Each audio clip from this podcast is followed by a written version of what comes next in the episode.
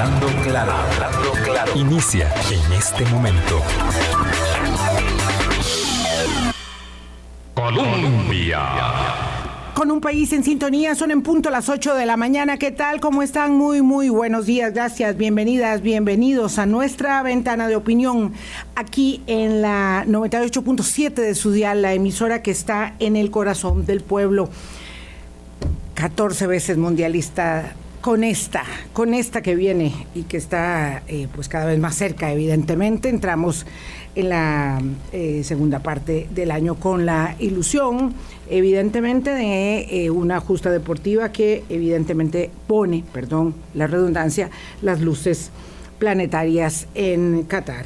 Bueno, eso para que no se les olvide que estaremos con ustedes y ustedes irán con nosotros a esa a, esa justa, ese desafío deportivo. Álvaro, ¿qué tal? ¿Cómo estás? Muy buenos días. Buenos días, Vilma. Buenos días a ustedes también que están eh, con nosotros acá. Muchos que quedan eh, masticando los temas deportivos de los compañeros que vienen, que nos preceden en, el espacio.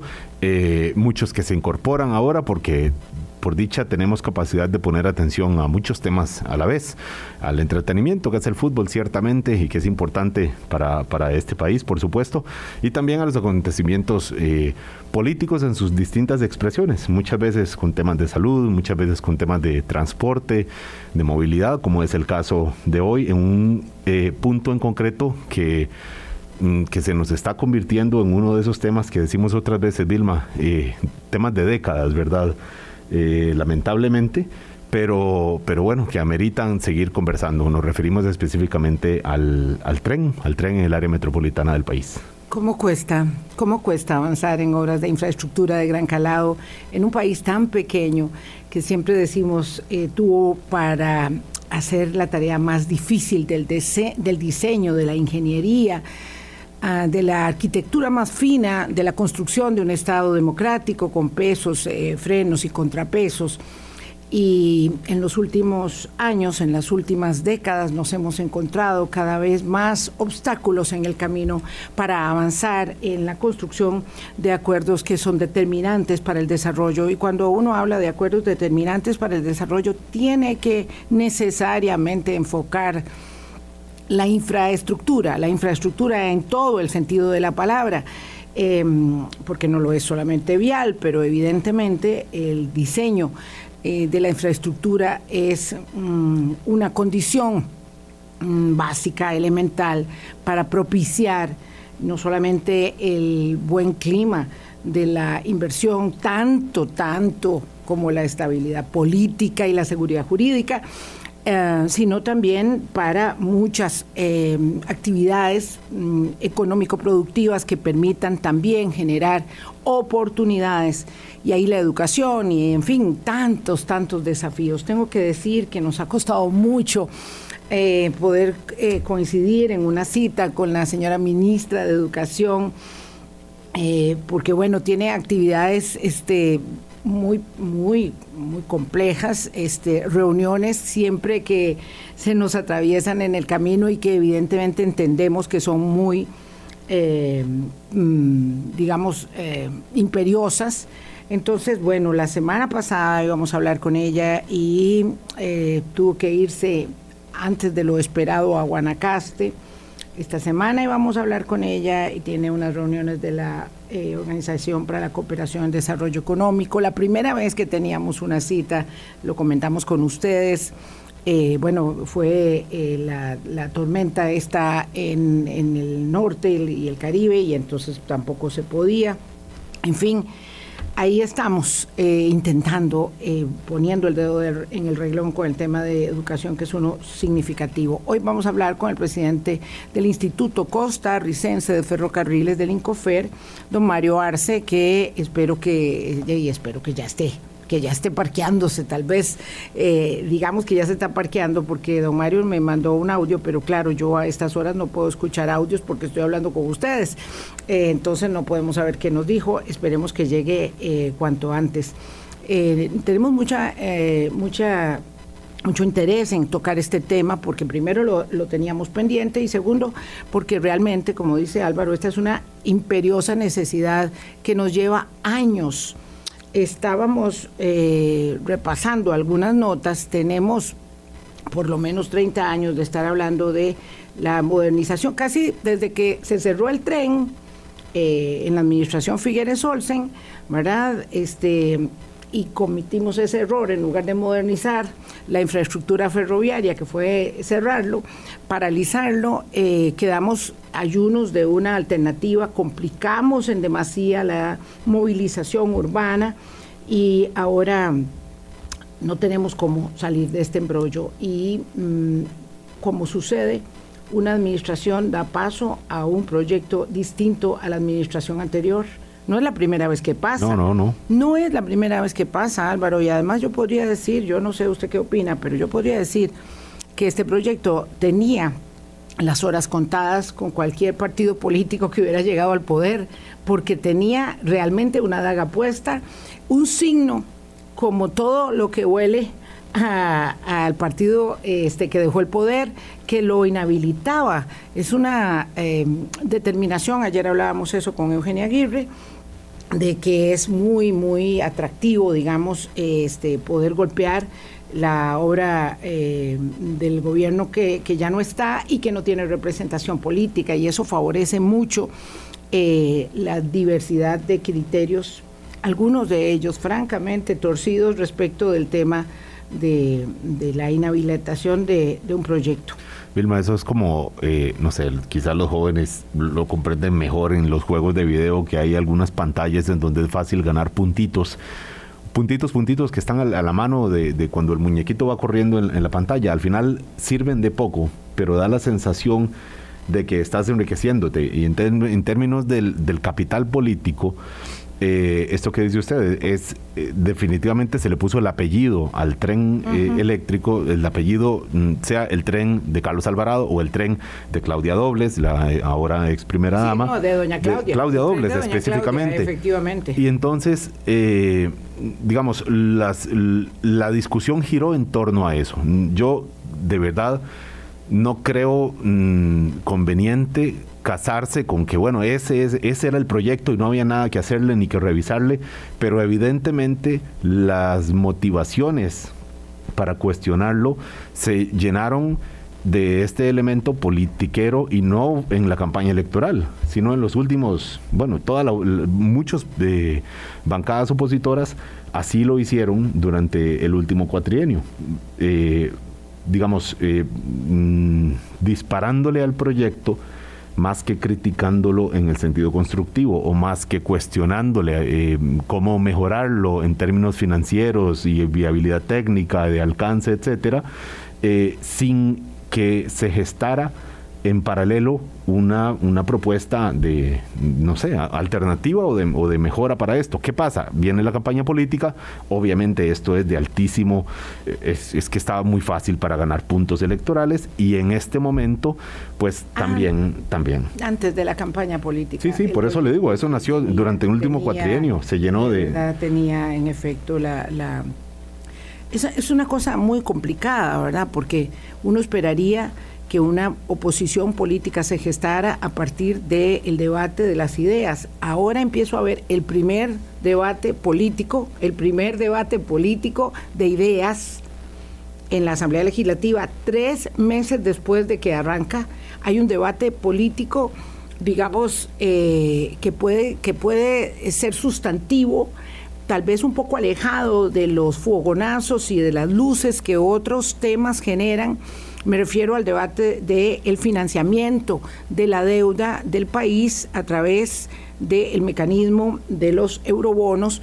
Eh, que empiezo a ver que hay algo, eh, digamos que ahí puede tener una elaboración argumental sólida, interesante, ¿verdad? Este, para que pueda la oposición argumentar eh, y el oficialismo también, ¿verdad? Vamos a ver si descollan algunos otros legisladores más allá de, la, jefa de bancada, de la jefa de bancada. Este, adelante, don Mario, por favor, estamos aquí hablando de otros temas mientras usted llegaba. Este, y entonces veo un, tema, digamos, de gran calado, que se puede eh, convertir en un, en un debate interesante, donde haya posturas y posiciones eh, que puedan eh, elaborar argumentalmente. El problema es cuando no hay eso y lo que hay es una descalificación a priori. Entonces es muy difícil para la gente formarse opinión sobre un tema, ¿verdad? Pero bueno, parece que los diputados empiezan a tomar, digamos, de la curva de aprendizaje algún nivel de, em, digamos, dominio para poder debatir. Vamos a ver si lo podemos eh, terminar de elaborar esta semana con don Eliezer Feinsack. Vamos a ver, porque no está siendo fácil. Eh, pero hacemos una pausa, son las 8.10, el presidente del Instituto Costarricense de Ferrocarriles, don Mario Arce, ya está aquí y entonces vamos a cortar para iniciar. Ya venimos. Hablando claro. Colombia. Con un país en sintonía, son las 8.13. Saludamos al presidente del Instituto Costarricense de Ferrocarriles, eh, don Mario Arce. ¿Qué tal? ¿Cómo está? Muy buenos días. Don Mario dice que el atraso era un trancón terrible en la circunvalación y nosotros le decimos, necesitamos un tren tram. ¿Qué tal, doña Vilma? Muy buenos días. Buenos días. Muchísimas gracias por la invitación. Un gran saludo a todos los radioescuchas y totalmente de acuerdo, doña Vilma. Necesitamos un moderno tren, un moderno sistema de transporte público. En eso vamos a trabajar y las disculpas del caso por la llegada tarde. Antes que usted viniese, pues obviamente estábamos aquí quemando tiempo, cosa que siempre nos afecta mucho y hoy vamos a lamentar la pérdida de, la falta de tiempo para, para este abordaje. Pero decíamos nosotros que en realidad eh, no nos sorprende, creo que a nadie, que esta, esta iniciativa se haya eh, desechado porque parece que tenía una daga e independientemente de la rigurosidad con que se hubiera hecho, estaba como destinada políticamente al fracaso. Eh, digamos, había sido objetada por Nueva República, había sido objetada por el Partido de Liberación Nacional, que sin embargo había corrido para que no se perdiera el aval del Fondo Verde del Clima eh, y el empréstito con el BESIE en todo caso, el del BESIE se recuperará y el del Fondo Verde del Clima ya perdimos recursos, óiganse, sin intereses que nos habían dado eh, por 271 millones de dólares. Eh, para un proyecto que el Fondo Verde del Clima, una organización mundial, nunca había financiado eh, en, en, ningún país del mundo. Entonces, claro, uno dice, wow, qué qué hicimos y por qué era necesario hacerlo, por qué, por qué echar atrás algo que costó cuatro años de trabajo, de estudio, de elaboración, de em, planificación y empezar con otra iniciativa que ya había sido desechada en el gobierno tras anterior. Tal vez si nos explica, don Mario. Sí, claro, doña Vilma, con muchísimo gusto. Bueno, primero que todo, creo que es importante aclarar que en la valoración que se hizo de este proyecto no se incluyeron eh, criterios o elementos políticos. Mm. La valoración es técnica. Eh, yo fui muy claro desde el principio de esta administración. El primer día, cuando me presentaron como jerarca, me consultaron de este proyecto y yo dije en ese momento, y lo repetí en otras intervenciones que tuve posteriores, que íbamos a entrar a analizar lo que había, a leer los estudios, mm. a estudiarlos a analizarlos con los expertos del caso y una vez que esto se hiciera se tomarían decisiones al respecto. Y eso fue precisamente lo que hicimos, doña Vilma. No, no ha habido gran sorpresa en nuestro proceder en ese sentido. Este, sobre las razones por las cuales se desechó el proyecto, fuimos bastante amplios, perdón, bastante amplios en este tema el miércoles anterior en la conferencia de prensa. Le puedo decir y puedo repetir nuevamente, hay criterios desde el 2019, no en esta administración, en la anterior administración donde se fraguó el proyecto, hubo criterios del parte del MOP desde el 2019 y de otras entidades una vez que se conocieron los estudios que hicieron cuestionamientos al proyecto en la misma línea que los que hizo esta presente administración. Eh, temas que tienen que ver con el estudio de demanda, con el diseño del proyecto, con el modelo financiero. Entonces, en ese sentido, eh, las vamos a ver las dudas o las, eh, los cuestionamientos en torno al proyecto que se dieron durante la administración anterior por parte de los mismos actores que formaban parte de esa administración fueron analizados por nuestra parte y consideramos que efectivamente llevaban razón en gran parte todos estos argumentos que se exhibieron. Hubo unas mesas de trabajo con el equipo consultor del estudio que, no solo que no ayudaron a despejar, sino más bien confirmaron aún más las dudas que teníamos desde la parte técnica y financiera de la propuesta. y a partir de ese momento es que se toma la decisión de que no hay elementos técnicos y financieros que permitan ahora sí, desde un criterio técnico y bueno, desde luego económico, continuar con este proyecto. Eh, en mi caso, doña Vilma, yo no pertenezco a ningún partido político, creo que es importante aclarárselo a los radioescuchas. Eh, yo fui escogido y participé en un concurso de puestos, participé por mis atestados como especialista que soy en derecho urbano, eh, que he trabajado en diferentes proyectos a lo largo de mis años de experiencia, entonces nada más quisiera aclarar que en este caso no se han tomado decisiones políticas. Y si más bien hubo decisiones políticas que se tomaron en el marco de este proyecto por parte de la anterior administración o de anteriores administraciones, en este caso nos estamos ciñendo estrictamente a lo técnico, al análisis del proyecto. Eh, sería irresponsable de nuestra parte, muy irresponsable, tomar decisiones en torno a proyectos multimillonarios en los cuales estaríamos jugándonos el futuro, no solamente de esta, sino de las futuras generaciones, sobre la base de criterios políticos. Los criterios políticos no pueden, o no tienen, o no deben tener cabida en este tipo de proyectos.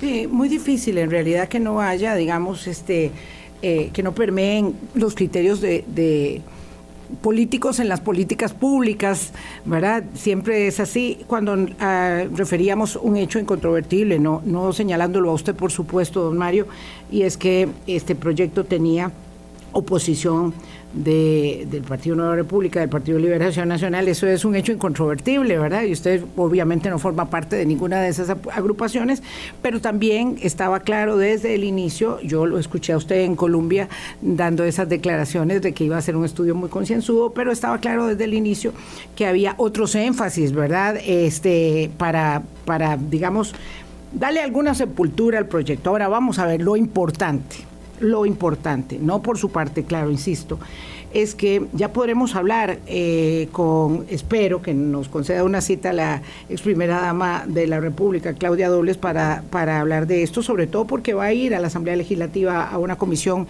de ingreso y gasto este tema. Eh, pero bueno, hablemos de lo que eh, se puede hacer. Una de las razones que se argumentaban por parte del señor ministro de Obras Públicas y Transportes es que el tren era muy lento, que iba a 20 kilómetros, que hubo un montón de agujas y que eso no servía. Eh, la elaboración de la propuesta del tren tram, que se llama un tren rápido, que dice eh, doña Claudia que no es un tranvía, establece velocidades diferentes de acuerdo a las zonas por donde cruzan, de 50 a 70 kilómetros y de 20 en algunas. Y eso es lo que se supone que se pasa en todas las grandes ciudades del mundo, ¿verdad? No puede ir, como van a las, entran a las ciudades, no pueden ir al mismo, a la misma velocidad.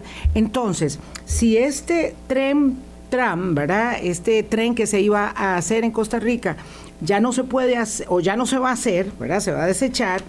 La alternativa que se propone, entiendo yo, es un tren mucho más corto. Usted, por favor, me aclara todo si yo digo algo mal. Un tren, eh, una fase de tren mucho más pequeña, nada más que una eh, que cuesta básicamente lo que costaba el empréstito del BESIE, según entiendo, eh, pero que solo va a alcanzar un tramo de los que preveía este proyecto que se iba a ejecutar evidentemente en etapas, en fases y en varias administraciones.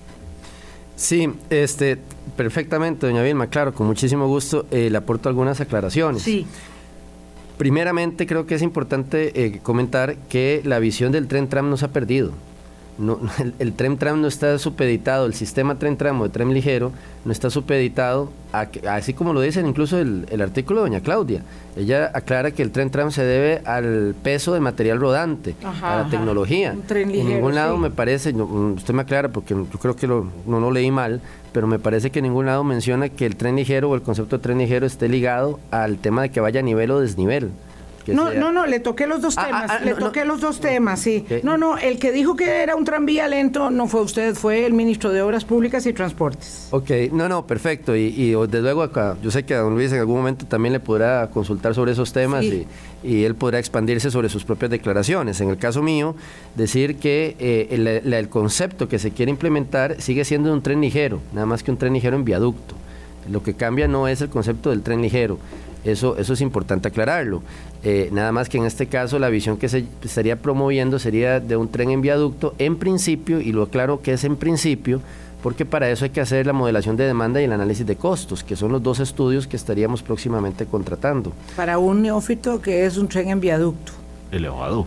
Creo. Es un tren elevado, efectivamente. No, muchas gracias. Sí, eh, vamos a ver, viaducto puede ser elevado, puede ser subterráneo, lo que conocemos como el famoso Claro. metro.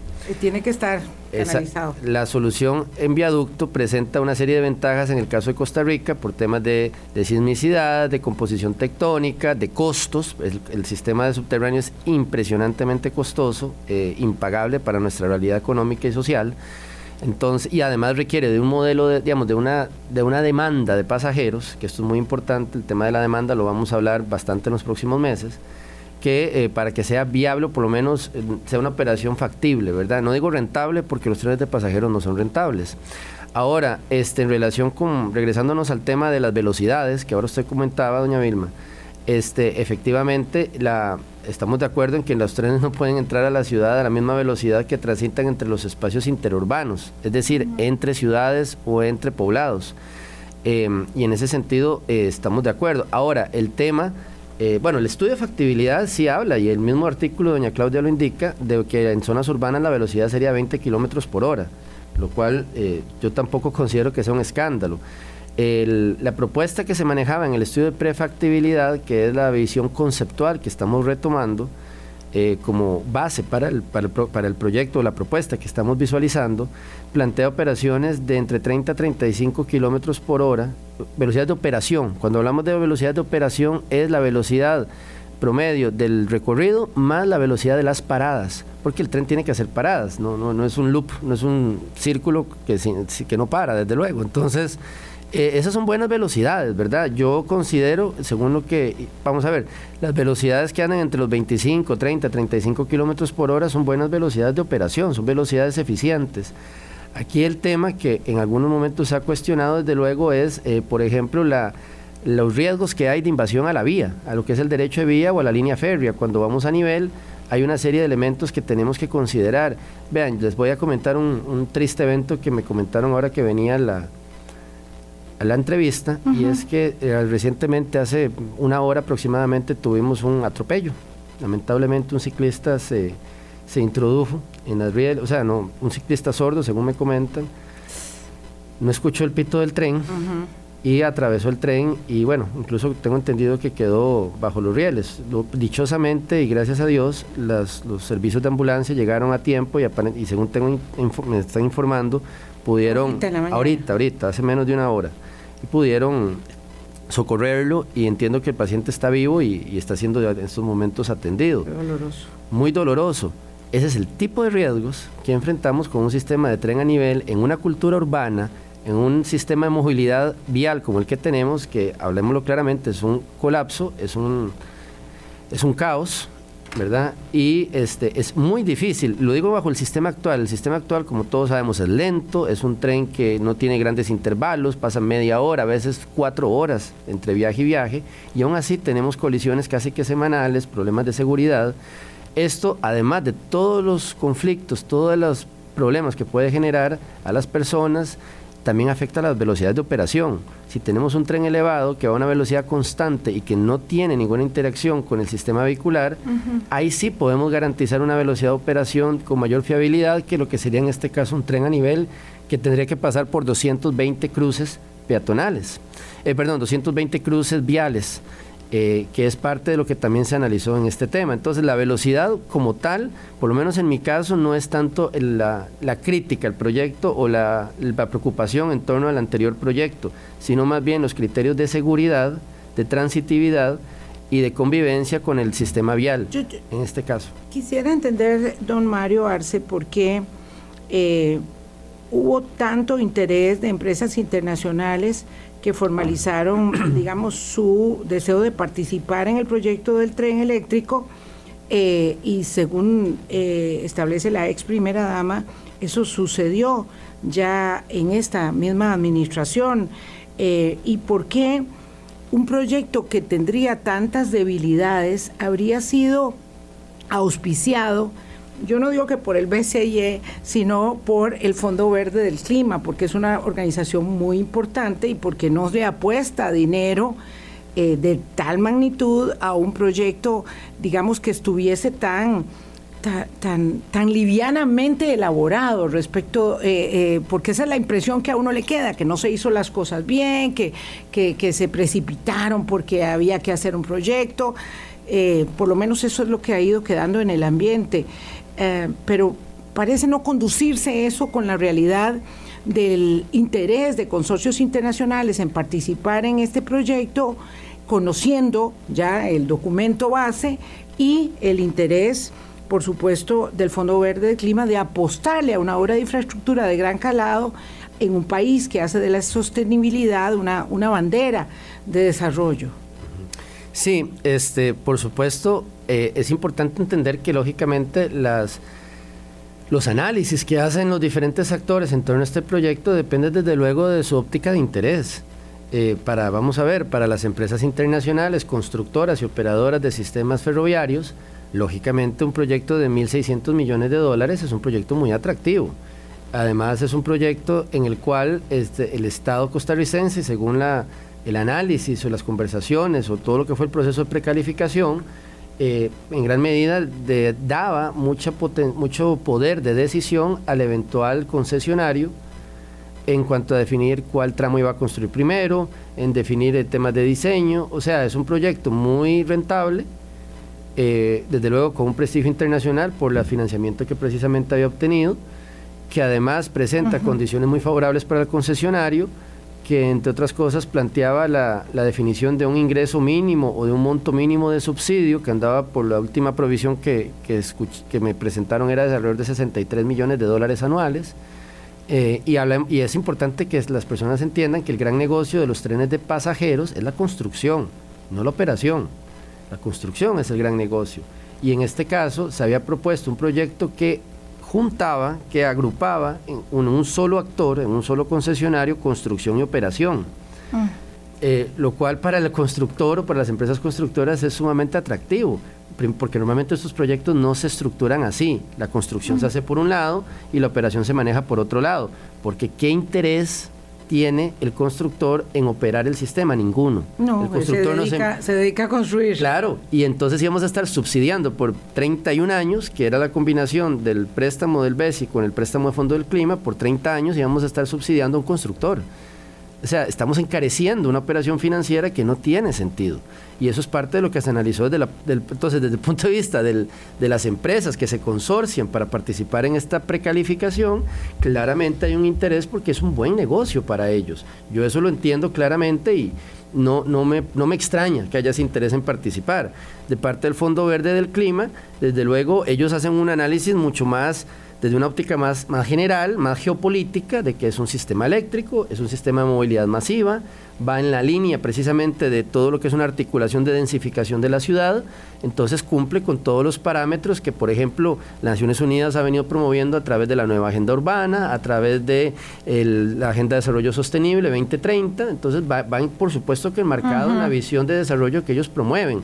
Yo no sé hasta qué punto entraron en análisis técnico medular, porque no lo suelen hacer los organismos multilaterales, de ya los esquemas de diseño del proyecto. De todas formas, en, diplomacia internacional siempre hay un gran respeto por las decisiones que toman los países, ¿verdad? En ese sentido. Eh, Costa Rica no es extraña al financiamiento internacional para proyectos, entonces creo que hay una serie de factores que explican con mucha lógica el por qué estas entidades, desde sus, estos grupos de interés, estas empresas, estas entidades multilaterales van a querer apoyar a este proyecto. Ahora bien, las minucias técnicas del proyecto, la parte más específica, no es a las grandes entidades que les toca analizarlas, es a nosotros. Claro, es la responsabilidad y, del y el responsable de que el sistema funcione bien o no funcione a largo plazo, vamos a ser nosotros, va a ser el Estado costarricense. Don Mario, permítame hacer una pausa para de una vez entrar en materia respecto del proyecto que sí va, de lo que sí se va a hacer, de los plazos factibles para poder implementar la iniciativa que la administración Chávez Robles avala como mm, posible, plausible para este cuatrienio, entendiendo que casi nunca hemos visto obras concluidas en cuatro años en ninguna administración. 832. Volvemos con el presidente ejecutivo de Incofer, don Mario Arce. Hablando claro. 8.33 minutos de la mañana. Don Mario Arce es presidente ejecutivo del Instituto Costarricense de Ferrocarril y nos explicaba en la pausa antes las razones por las que se, se desechó el proyecto anterior de tren eh, eléctrico, que si uno, mm, tratando de ponerle atención a lo que explica aquí don Mario, él se habla sobre todo de razones específicamente de seguridad. Y de seguridad y financieras.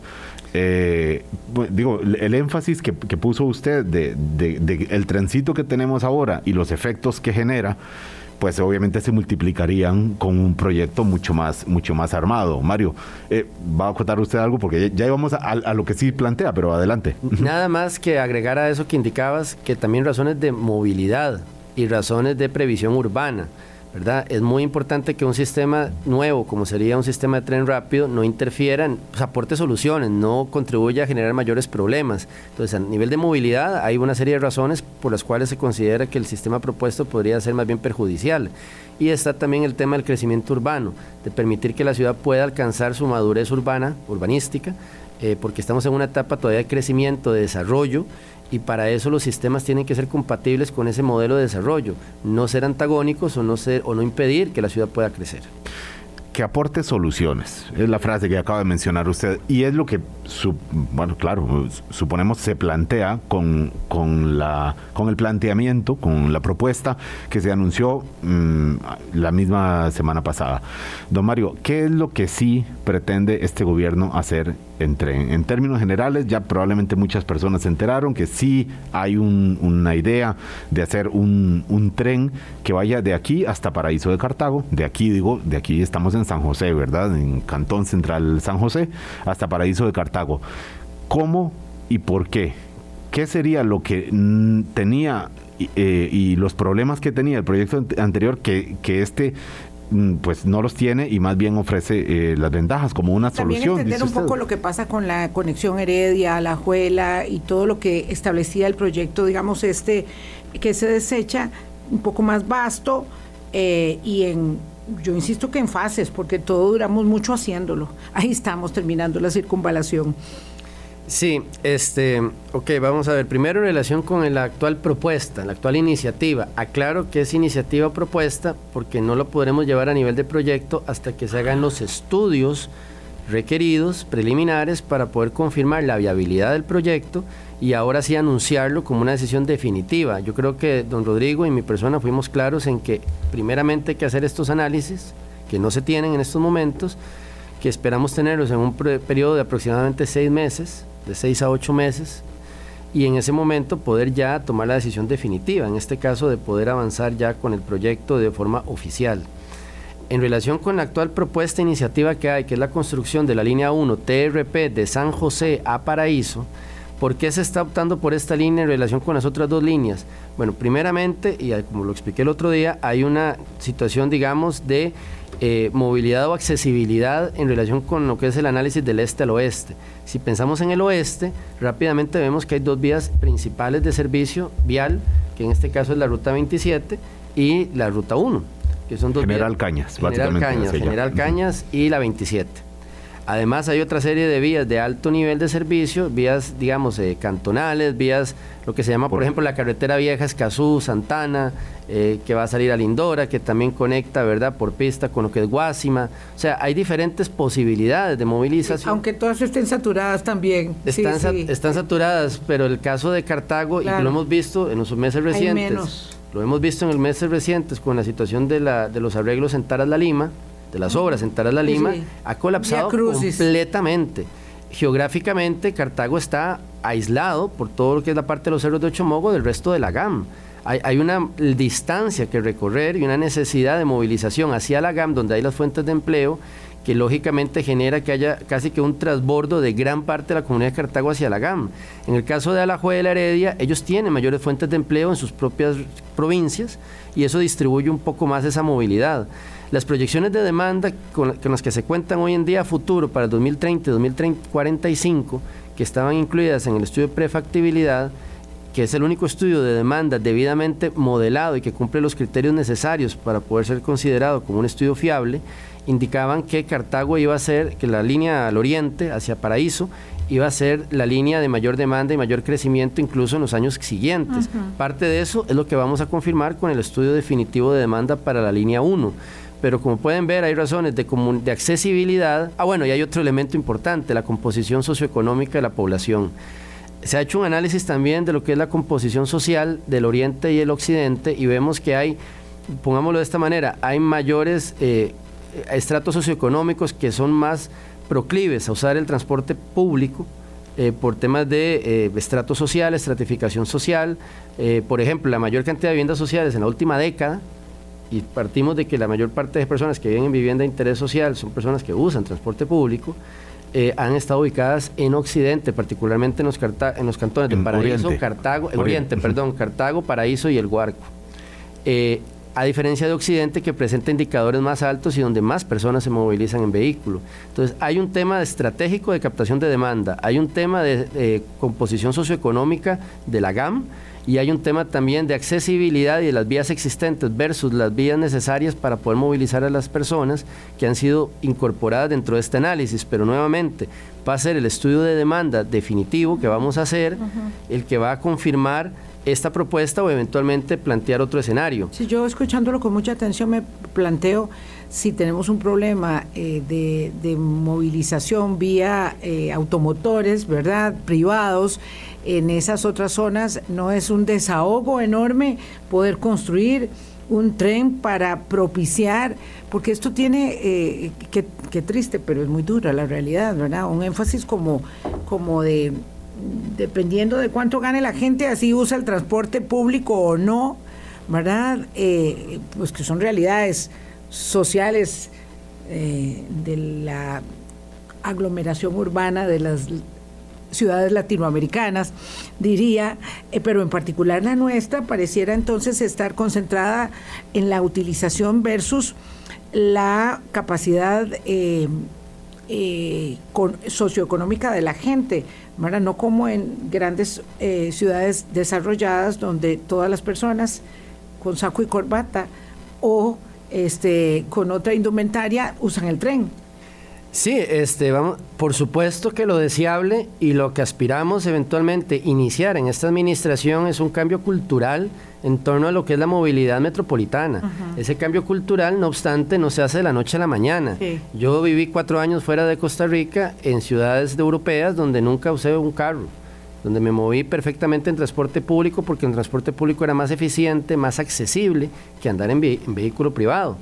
Entonces, claro que eso es a lo que queremos llegar, pero para llegar a eso se necesita una serie de proyectos, no un único proyecto, una serie de proyectos, de políticas públicas, de decisiones hasta de parte de los gobiernos locales, por apostar, por ejemplo, por eliminar y restringir el acceso de vehículos a ciertas partes de la ciudad, por desarrollar sistemas de lo que se conoce como park and ride, estacionamientos donde las personas pueden dejar sus carros y montarse en transporte público. Bueno, es, es todo ese sistema, toda esa nueva cultura de movilidad urbana hay que, hay que crearla, hay que empezar a implementarla. Pero cuando hablamos de empezar un proyecto multimillonario, tenemos que partir de la realidad que tenemos hoy en día, no del mundo que quisiéramos que se construya, para poder darle viabilidad a un proyecto y que más bien ese proyecto, conforme va funcionando, junto con otras iniciativas, pueda ir precisamente generando esa nueva cultura de movilidad en la que efectivamente uno de saco y corbata opte por andar en transporte público. Ese es el ideal pero eso no se logra en cuatro años, ni en ocho probablemente. Eso es un cambio generacional que tenemos que ir trabajando de la misma forma que, por ejemplo, se ha trabajado la concientización ambiental desde los años 90 para tener hoy en día generaciones ya de personas que entienden la importancia de cuidar el medio ambiente. Eso no fue de la noche a la mañana. Y el cambio cultural en torno a la movilidad y a los patrones de movilidad tiene que llevar esa misma senda, continuar de forma progresiva y gradual, cambiando y generando ese nuevo ciudadano que va a ser proclive a usar el transporte público en lugar del transporte Esta línea 1 eh, de San José a Paraíso, eh, digamos, entiendo muy bien que es una iniciativa propuesta y que vamos a tardar seis u ocho meses para saber si esa es la que es con lo cual ya estaríamos apuntando, digamos, al primer año de la administración y nos quedarían tres. Escuché, ¿verdad? Porque tengo que decir que nada más he escuchado las noticias al respecto, que cuesta más caro que la línea 1 anterior propuesta, eh, que cuesta más caro, pero que es, digamos, más factible, de acuerdo con lo que ustedes vieron.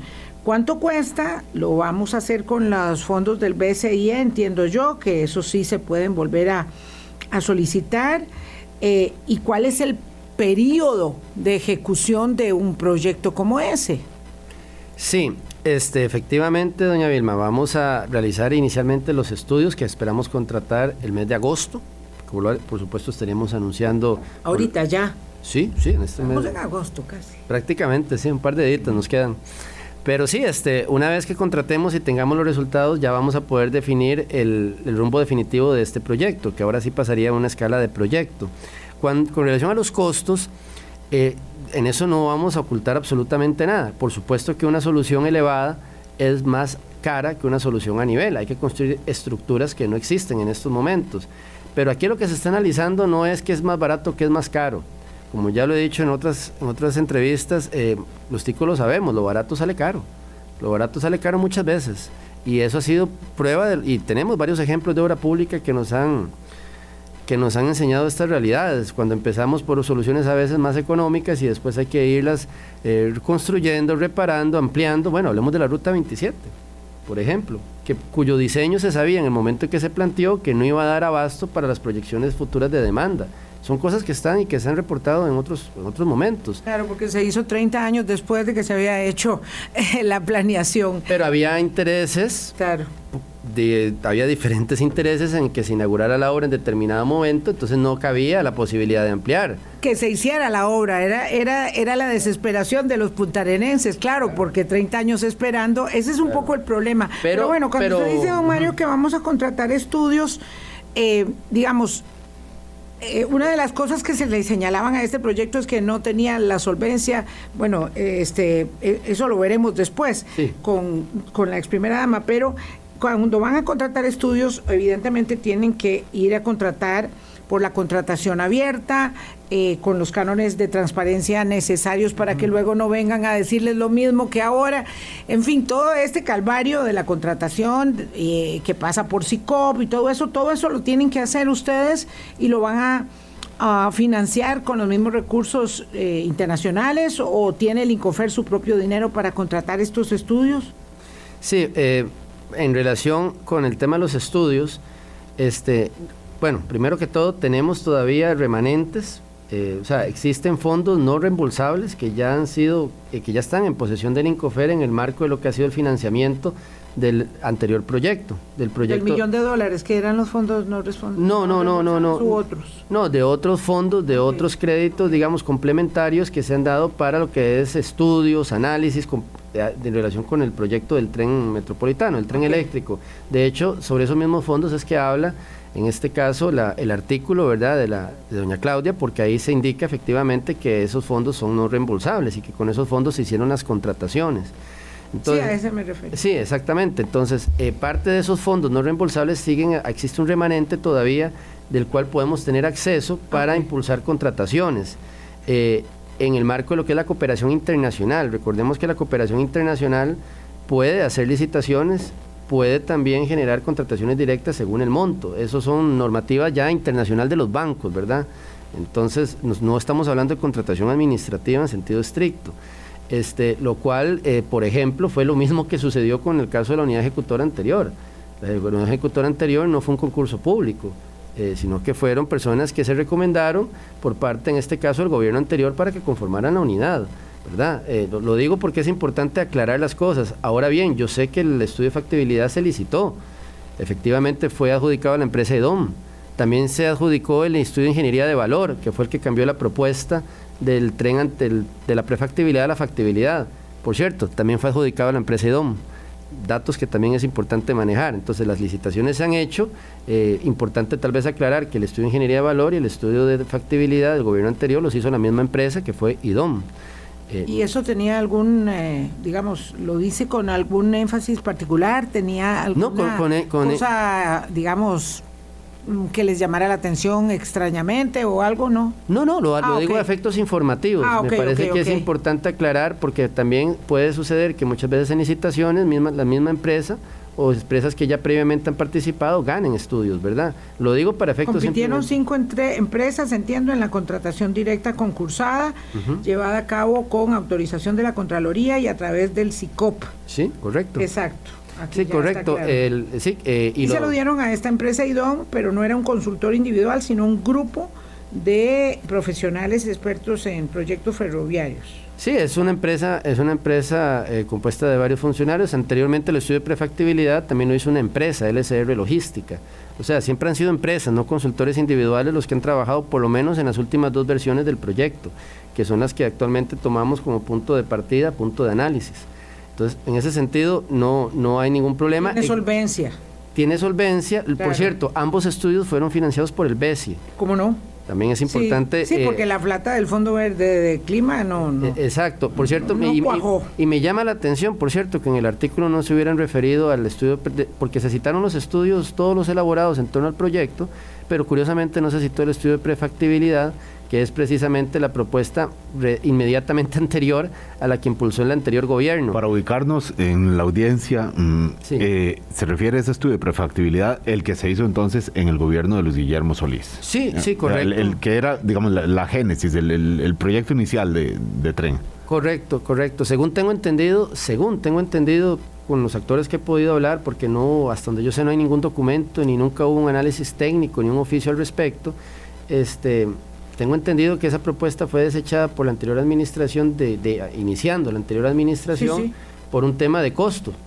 Eh, no, no, sé qué otras variables se habrán hecho, porque de todas formas, o sea, de un proyecto de 2 mil millones, un proyecto de 1.500, no es que deje de, o sea, no es como que ahora digamos, uy, ya, qué barato que es, ¿verdad? Sigue siendo un montón de plata. Don Mario. hacer un tren es una cosa de gran calado. exactamente. de todas maneras, yo tomo nota con mucha atención para ver si puedo conseguir la cita este, con la ex primera dama. Eh, que tendríamos que hacer evidentemente virtual, lo cual casi ya no hacemos, eh, pero bueno, pero si está fuera del país lo haremos virtualmente para poder consultarle sobre este estudio de prefactibilidad. Este proyecto, eh, ¿cuánto cuesta y en cuánto plazo se puede hacer? Eh, yo sé que los estudios los van a hacer. Sí, vamos a ver, eh, según cálculos preliminares y tomando el análisis de costos que se realizó en el estudio de prefactibilidad eh, para el escenario más similar al que estamos contemplando para esta iniciativa, que era el 2A, eh, se estima que podría rondar los 470, 480 millones, la digamos que hasta 500 millones, la construcción del viaducto, lo que sería la construcción de la infraestructura de la línea 1. Después existe lo que se llama el costo operativo, que es la adquisición de los vehículos, que dependerá de cuántos vehículos haya que adquirir, o sea, cuántos trenes, cuántos vagones, y lo que son los costos de mantenimiento de la operación.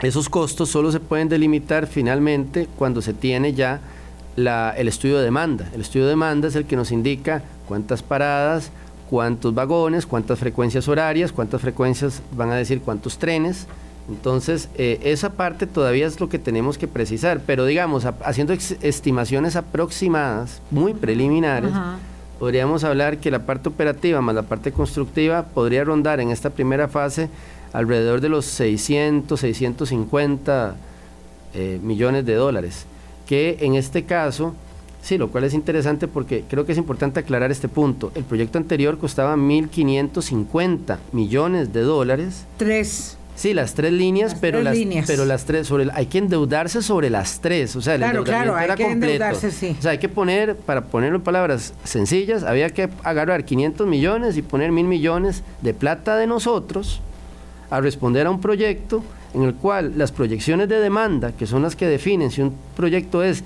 no digo rentable eh, desde el punto de vista financiero porque ningún tren de pasajeros lo es, pero por lo menos viable a partir de un subsidio asumible. perdón, don Mario, ¿cuánta plata era de, del BCE? ¿No eran 550 eh, millones? Sí, y el tren... Más 270 del Fondo Verde del Clima. No, perdón, doña Vilma, los 550 millones del BCE incluyen ya dentro del crédito madre, por así decirlo, del BESI, ya están incluidos los 250, que es un mejorador de crédito. ¿Los 271 del Fondo Verde del Clima? Sí, están incluidos. No, no, no estamos hablando que habían 700 y pico, no, no.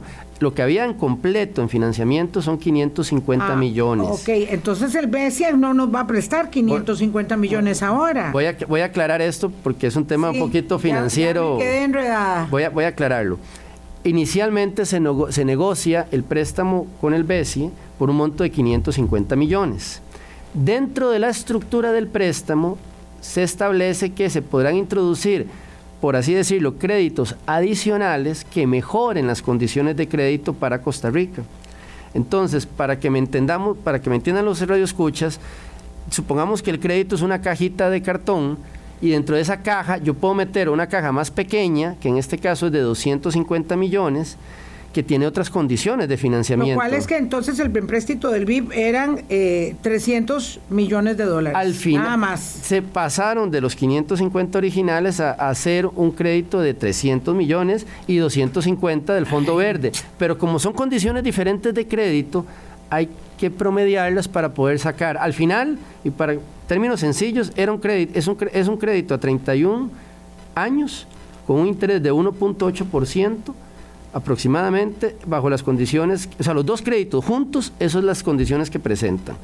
Y el Fondo Verde del Clima tenía 20 millones que sí era donación. En eso tiene toda la razón el, artículo en cuanto a que hay una parte que es donación. Eh, una parte era donación, ¿verdad? 20 eh, millones y, eh, el otro era 250 millones a 40 años plazo con 10 años de gracia y 0% de interés. Don Mario, ¿sabe que le dije? Que no nos iba a alcanzar el tiempo y ya se nos acabó. Y aquí es sin misericordia el tema este. Muchas gracias por haber venido. Eh, yo me quedo con un montón de inquietudes este, sobre el tema este, pero bueno, como van a hacer los estudios, entonces volvemos a conversar y ya nos cuenta lo que sí se puede y en qué plazo se podrá.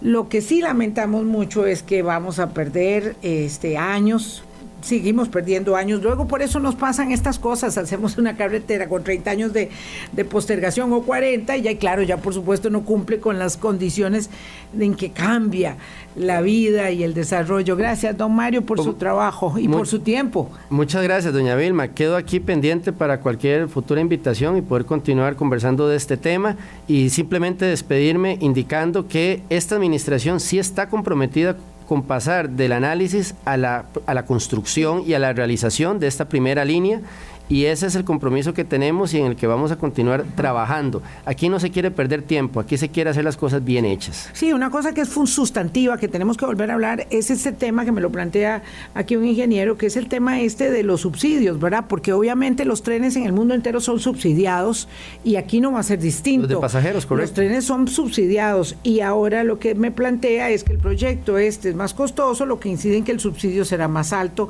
y un alcance tendrá inferior, pero vamos a tener que volver a hablar del tema porque ya nos vamos. Hasta mañana, pásenla muy bien. Muchas gracias. Hablando claro, hablando claro.